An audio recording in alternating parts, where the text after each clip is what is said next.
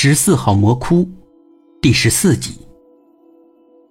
我现在用奶油捏小动物捏的可好了，连吴姐都夸我，我自信会有蛋糕店愿意雇佣我的。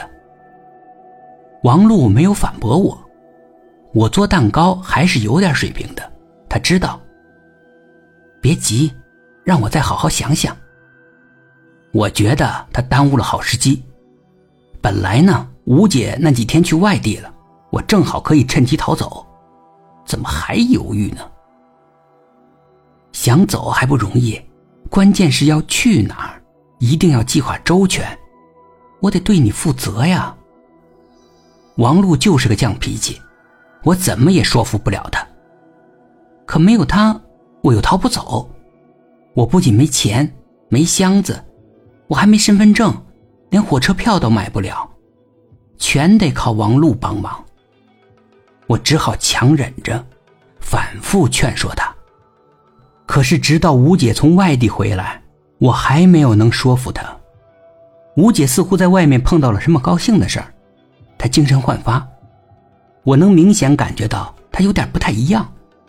她对每个人都是客气的，眼睛亮亮的。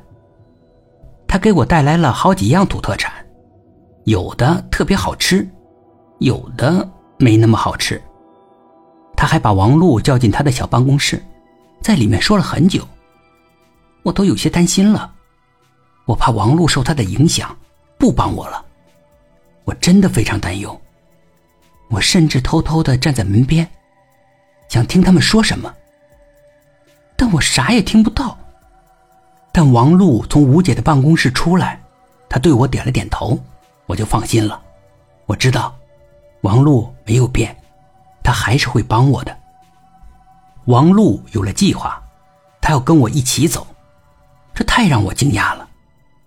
怎么，你不要在这工作了？嗯，不要了。不对呀，他家里的条件挺难的呀，我知道。他妈妈就指望他打工多赚点钱贴补家用呢。在外面我也能找到工作的。这倒是，你妈妈不担心你吗？她同意你去外地吗？王璐的妈妈我见过，有一回王璐在店里多待了一个小时，她妈妈就找了过来。王璐耸了一下肩膀，她当然不同意了。不过，我不能让你一个人去流浪啊，万一你碰到坏人，那怎么办？我挺感动的，能有这样的闺蜜。我三生有幸。咱们往哪逃啊？他说了一个地名，我从未听说过。他告诉我，那是南方的一个小城市。干嘛要去那儿呢？我有点纳闷儿。他吭吭唧唧的，但最后还是告诉了我。那儿有个特别神奇的大师，我想去拜见他。我不太相信。大师，还特别神奇，怎么个神奇呀？那个大师会算命，什么都知道。会算命，好像也没有什么嘛。什么都知道，哼，那一定是吹牛了。